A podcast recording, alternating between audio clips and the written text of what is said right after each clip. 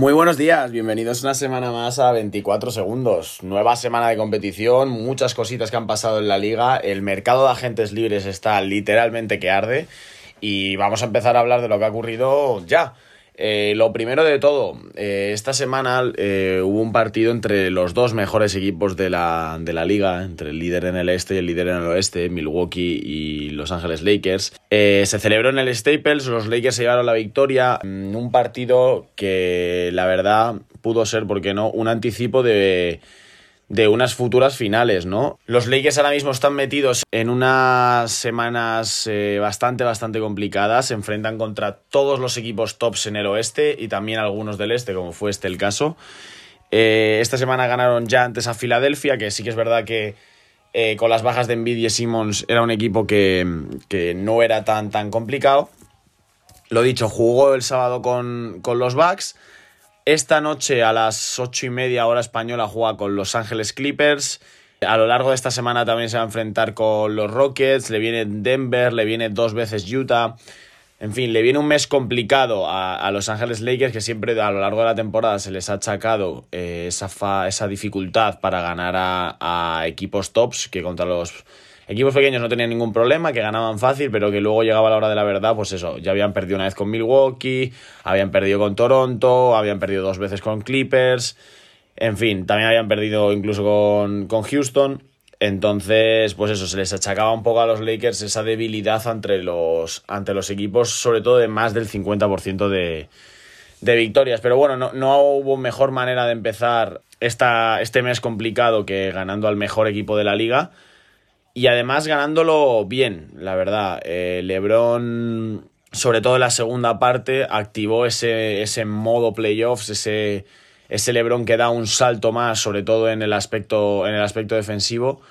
Y, y, se notó mucho. No, no estuvo durante mucho tiempo y durante muchas jugadas emparejado con Antetokounmpo, pero sí que es verdad que cuando le tocó defender al griego eh, lo hizo francamente bien y dejó a Yanis en, un, en unos porcentajes bastante malos y con un par de pérdidas incluso eh, en esas situaciones en las que el rey defendía al, al MVP, ¿no? Eh, por su parte, en los Bucks, la verdad que fue un partido, mm, digamos, o sea, no hubo grandes, grandes decepciones en cuanto a anotaciones o a jugadores a lo mejor que no estuvieron presentes. A lo mejor Chris Middleton, que no realizó, sobre todo la temporada que viene jugando, no realizó su mejor partido, pero bueno, ante Tocumpo la verdad que no jugó nada mal, hizo 32 puntos, 11 rebotes, 6 asistencias.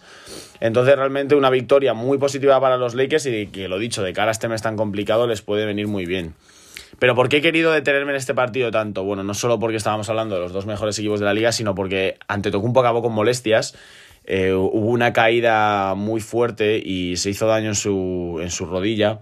Sí, cierto es que siguió, siguió jugando, pero bueno, Bonarowski eh, ya lo dijo el otro día, que se iba, a se iba a someter a, bueno, a una serie de pruebas para ver si, bueno, si había daño estructural en la rodilla, si podía ser más grave de lo que en un principio se podría creer. Y bueno, ojalá, ojalá que no sea nada, eh, sobre todo para, bueno, pues eso, para el futuro de la franquicia de, Wisconsin, que, están realizando la mejor temporada probablemente de, o una de las mejores de su historia. Y perder en estos momentos a, ante Antetokounmpo puede ser, puede ser fatal, sobre todo si, si esa pérdida se puede alargar hasta los playoffs. Milwaukee tiene sin ningún tipo de dudas ya garantizado ese primer puesto del este, están a nueve partidos de los Raptors, entonces mira, que le hagan pruebas, que descanse ante Tocumpo, que no fuerce lo más mínimo y que llegue a tope para, para los playoffs, ¿no? En fin, eh, decíamos que el mercado de agentes libres estaba que arde, ¿no? Eh, ahora es el momento en el que los equipos, sobre todo los contendientes al anillo, se refuerzan y así ha pasado esta esta semana. la primera noticia llegaba el mismo domingo por la tarde, cuando los Lakers cortaban a, Troy Daniels. La verdad que Daniels no ha tenido gran protagonismo en los Lakers. Cierto es que cada vez que ha salido lo ha hecho muy bien, sobre todo desde el tiro exterior. Era una, baza, sobre todo cuando mucha gente de rotación fallaba los tiros, no estaban cómodos. Eh, la verdad que Daniels ayudaba mucho para, bueno, pues para eso, para anotar puntos desde, desde el banquillo y sobre todo con facilidades desde el triple. Bueno, los Lakers lo cortaban y ya desde ese mismo momento se decía que poco iban a tardar en añadir a sus filas o a Dion Waiters o a J.R. Smith. Recordemos que a Dion Waiters lo cortaron eh, los Grizzlies. eh, él se fue de Miami a, Memphis en el traspaso que llevó a, Iguodala a los Heat.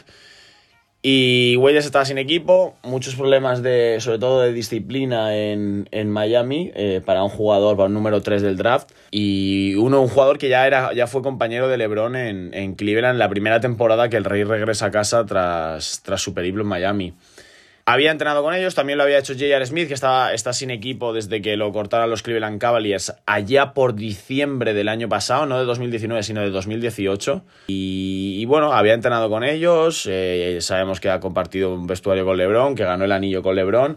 Entonces, había esas dudas. Yo, sinceramente, tenía casi, vamos, al 100% que los Lakers iban a decantar por J.R. Smith, sobre todo por esa relación que tiene con LeBron. Y porque al final estamos hablando de, de, un jugador que se le caen literalmente los puntos de las manos y que puede, que tiene mucha experiencia en playoffs, que tiene experiencia en de las finales de la NBA. Pero bueno, finalmente los Lakers se decantaron por Dion Waiters. Según fuentes cercanas a, a la franquicia de Púrpura y Oro, eh, sorprendió gratamente los entrenamientos que Waiters realizó con ellos. Y finalmente se han decantado por, por él y probablemente no debutó contra Milwaukee, pero probablemente lo haga esta noche ante los Clippers. En fin, al final, tanto ya si hubiera sido Jared Smith como Dion Waiters, creo que, que, es un gran refuerzo. Creo que este tipo de jugadores que tienen problemas de disciplina, que, que no, a lo mejor no son buenos compañeros y demás, creo que son como la especial, especialidad de LeBron de transformarlos, de sacarles lo mejor. Esta temporada, sin ir más lejos, con, con Dwight Howard ha pasado eso. Dwight Howard venía de, de, bueno, pues de aventuras por muchos equipos en los que se le, se le acusaba de mal compañero y demás. Y llegó a los Lakers y ha vuelto a demostrar su, no su mejor nivel, pero bueno, ha vuelto a, a, a ser un jugador sobre todo muy importante, ¿no? Y creo que con Dion Waiters puede pasar exactamente lo mismo. Entonces, si los Lakers consiguen sacar la mejor versión a este jugador, eh, es una, una, pieza muy, muy buena de cara a los playoffs. Un, un, anotador excelso, o sea, es un jugador que sí que es verdad que en defensa no aporta mucho, no, no, no pega mucho con esa filosofía de los Lakers ahora, de gente como, sobre todo el, de jugadores tipo 3D, eh, como Caldwell Pope, como Avery Bradley, como Danny Green.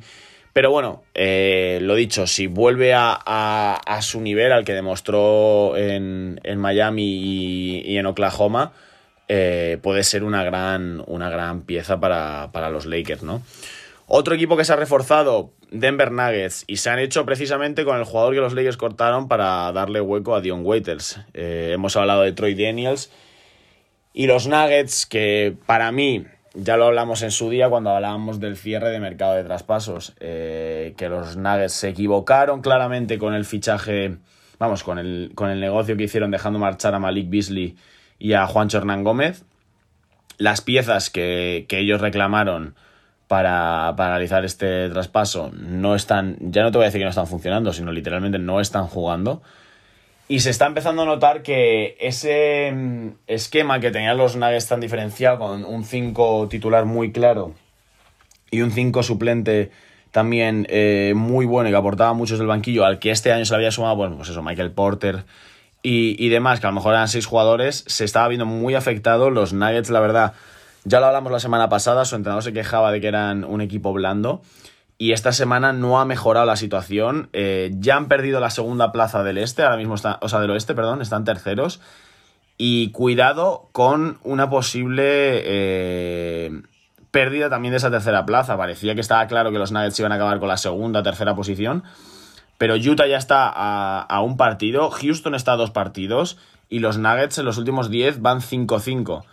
Entonces, cuidado los Nuggets que pueden perder la ventaja de campo en playoffs y son un equipo literalmente que si se les ve jugar, que ya no tienen esa complicidad que tenían hace, hace, hace pocos meses y la temporada pasada. Eh, creo que Jokic está más, más solo que nunca. Eh, Jamal Murray no está atravesando un buen momento. Gary Harris lleva mucho tiempo sin ser el jugador que, que parecía que iba a ser. Y yo sinceramente veo ahora mismo a Jokic muy solo y sobrepasado por la situación.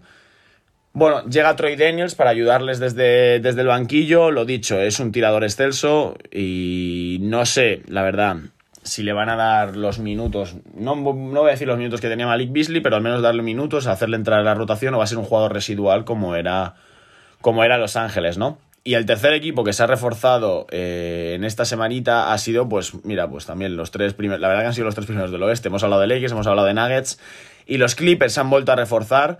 Era una posición que necesitaban, la verdad, eh, añadir alguna pieza y, bueno, mm, han añadido a Joaquín Noah, eh, lo dicho, la, la, posición de pívot de los Clippers es una posición mmm, que realmente es fuera de lo que es Ivica, Ivica Subach no tenían mucho más porque Montreses Harrell realmente yo lo considero un 4, no le considero un 5. Y, y, bueno, y por si acaso, pues mira, añades a Joaquín Noah, un veterano, un jugador con mil batallas. Y que bueno, no creo, la verdad que no creo que vaya a tener un papel ya no importante, sino ni siquiera, pues eso, serán minutos de la, de la basura, la verdad, no creo que, que le vayan a dar mucho más. Pero bueno, otra pieza al final, sobre todo mirando un poco eh, la posibilidad de que haya lesiones y demás, pues bueno, en la posición de 5 siempre es importante tener, tener muchos jugadores porque se lesionan, se lesionan con facilidad, ¿no? Y bueno, más cositas. Eh, volvió Curry, ha vuelto el dos veces MVP de la liga, teníamos muchas ganas de verle. Y la verdad que, que cómo ha vuelto, ¿no? Eh, volvió en un partido en el que los Warriors pierden contra los Raptors, en una reedición de las pasadas finales. Eh, Curry juega 27 minutos y hace 23.6 rebotes, 7 asistencias. Gran partido, pero sobre todo grandes acciones las que nos dejó el base de los Warriors. Eh, que parecía, pues eso, que, que, no había perdido el ritmo, ¿no? Sus triples inverosímiles, 3 más 1, asistencias de fantasía. Gran partido de Curry, por ahora. Eh, Steve Kerr ha dicho que va a jugar eso, 30 minutos más o menos como máximo, que irá subiendo a, a lo largo de las semanas y que los back-to-back -back, eh, dependerán de, de, cómo se encuentre el jugador, ¿no? Más cositas, eh, ya se han, han, salido a la luz los, los premios a, los jugadores del, del, mes de febrero, ¿no? En la conferencia este ha sido Jason Tatum, para mí no había ninguna duda, a pesar del nivel que siempre muestra ante Tocumpo, eh, la racha de partidos que enlazó Jason Tatum ha sido fantástica, está a un gran nivel. Y luego por parte del oeste, bueno, LeBron James, que repite, ya lo fue en el mes de enero, lo vuelve a hacer en el mes de febrero. El otro día los Lakers se enfrentaban a los New Orleans Pelicans y Alvin Gentry, entrenador de, de los de New Orleans, eh, decía al final del partido que no entendía eh, si algún jugador estaba en la conversación del MVP con LeBron James, que, que el MVP tenía que ser para él, que está siendo el mejor jugador de la liga. Y yo la verdad que estoy de acuerdo con él, porque sí que es verdad que ante Tocumpo puede estar en esa, en esa conversación, pero creo que la evolución que ha tenido de juego LeBron James en ese aspecto asistente, estamos hablando de un alero, de un jugador de más de dos metros, que nunca ha sido base, aunque siempre haya sido un director de juego, que esté promediando más de 10 asistencias, es una auténtica barbaridad. Y yo ahora mismo, la verdad, que si tuviera que entregar el MVP, no tendría dudas si se lo daría a LeBron James, que sería ya el quinto de su carrera, ¿no?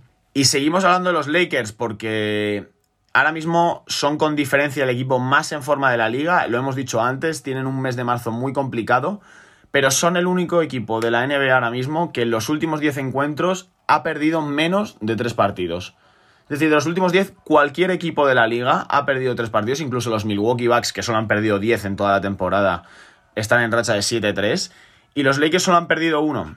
Eh, entonces, eh, buena manera de empezar este mes de marzo complicado que tienen.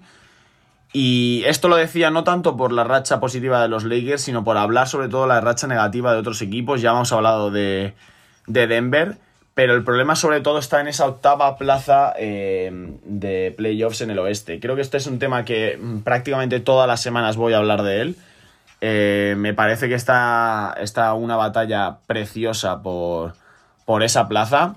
Y, bueno, la verdad que mm, van pasando las semanas y, se va viendo equipos que, que, se les está quedando grande esta, esta carrera por los playoffs. Y uno de ellos es Portland Trail Blazers. Yo lo he repetido muchas veces en los episodios, la verdad que en ningún momento pensaba que al final Portland se iba a quedar sin playoffs, pensaba que en un momento dado de la temporada iban a pegar un arreón, 10, 12 partidos ganados en, un periodo de 15, una cosa así, y que se iban a meter allí, pero Portland no gana partidos, ayer tuvieron un partido clave ante Sacramento, que es el, el rival yo creo que ahora mismo más, más peligroso para Memphis por entrar en, en playoffs y la verdad que perdieron mmm, con mucha, mucha facilidad. Al descanso perdían de 23 puntos ante el Sacramento Kings que están en racha de 7-3 eh, los últimos 10 y que realmente ahora mismo creo que son el, el mayor peligro para Memphis. Y no por plantilla, sino por eh, ese ambiente que se está generando. Realmente ellos se lo están creyendo. Ven que eh, hace unos meses veían imposible llegar a playoffs y ven que, que están ganando partidos y que, que es posible realmente entrar en playoffs.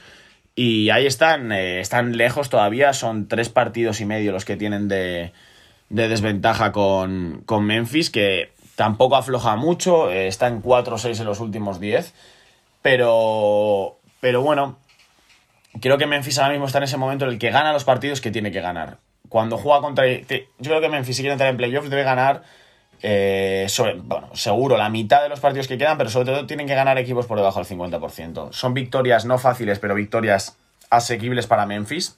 Y no preocuparse. Si pierden los Grizzlies con Milwaukee, si pierden con Toronto, si pierden con Lakers, no, no, no preocuparse por eso. Mm, lo que importa realmente es ganar los partidos que nosotros tenemos posibilidades de ganar y, y de esa manera conseguir entrar en playoffs. Hemos hablado de Pelicans, hemos hablado de San Antonio. eh, son cinco partidos los que hay de distancia con, con Memphis. Y lo dicho, Memphis no afloja, Memphis está ganando partidos. Quedan más o menos 20 encuentros en la temporada. Y o Memphis sufre un bajón muy, muy grande, o dudo que equipos como Portland, Nueva Orleans o San Antonio lleguen a alcanzarlos. Realmente, solo es un partido la diferencia que hay entre Sacramento y estos tres equipos. Pero sobre todo lo dicho, por la forma de jugar, por el ánimo que se les ve, yo sinceramente creo que Sacramento es el único que tiene posibilidades. Portland está cometiendo errores muy infantiles, eh, es decir, ellos se están preocupando más por actuaciones arbitrales, por cosas extradeportivas, creen que, pues eso, que hay como una especie de boicot contra ellos, que no quieren que entren en playoffs. Y el preocuparse por eso le está haciendo descentrarse de realmente lo que tienen que hacer, que es ganar partidos, y, y les está saliendo muy caro. Eh, por plantilla de estos cinco equipos, sin duda Portland es el, el favorito y el mejor para, para llegar a playoffs. Pero lo dicho, al final en un partido cuentan muchas cosas más allá de la calidad de tus jugadores, y Portland se está dejando llevar por cosas que, que no debería, ¿no? Y bueno, antes de, antes de seguir hablando de situaciones de equipos, eh, otra noticia más, porque los Nuggets, perdón, los Nets han decidido prescindir de los servicios de su entrenador, de Kenny Atkinson. Mm, se dice que había varios jugadores en la plantilla que no, que no querían a Atkinson como entrenador, y yo me puedo imaginar quiénes son. Y me explico. Kenny Atkinson el año pasado en los Nets instauró una, una filosofía, mm, podríamos decir, rompedora. Era una plantilla que no, no tenía grandes nombres, que no parecía que fuese a conseguir grandes cosas y los terminó metiendo en playoffs. Eh, Bonarowski mismo lo decía, es un entrenador que para equipos que están en plena reconstrucción instaura un tipo de filosofía que va muy bien con, con las reconstrucciones y que por eso eh, él mismo decía que no cree que vaya a haber mm, mucho tiempo, eh, vaya a pasar mucho tiempo hasta que un equipo reclame los servicios de Atkinson.